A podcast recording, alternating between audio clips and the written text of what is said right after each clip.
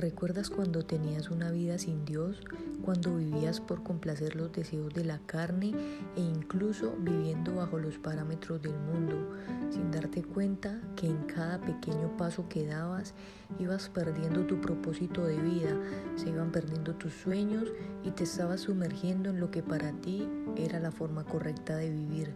creyendo que bajo tus propias fuerzas todo lo podrías lograr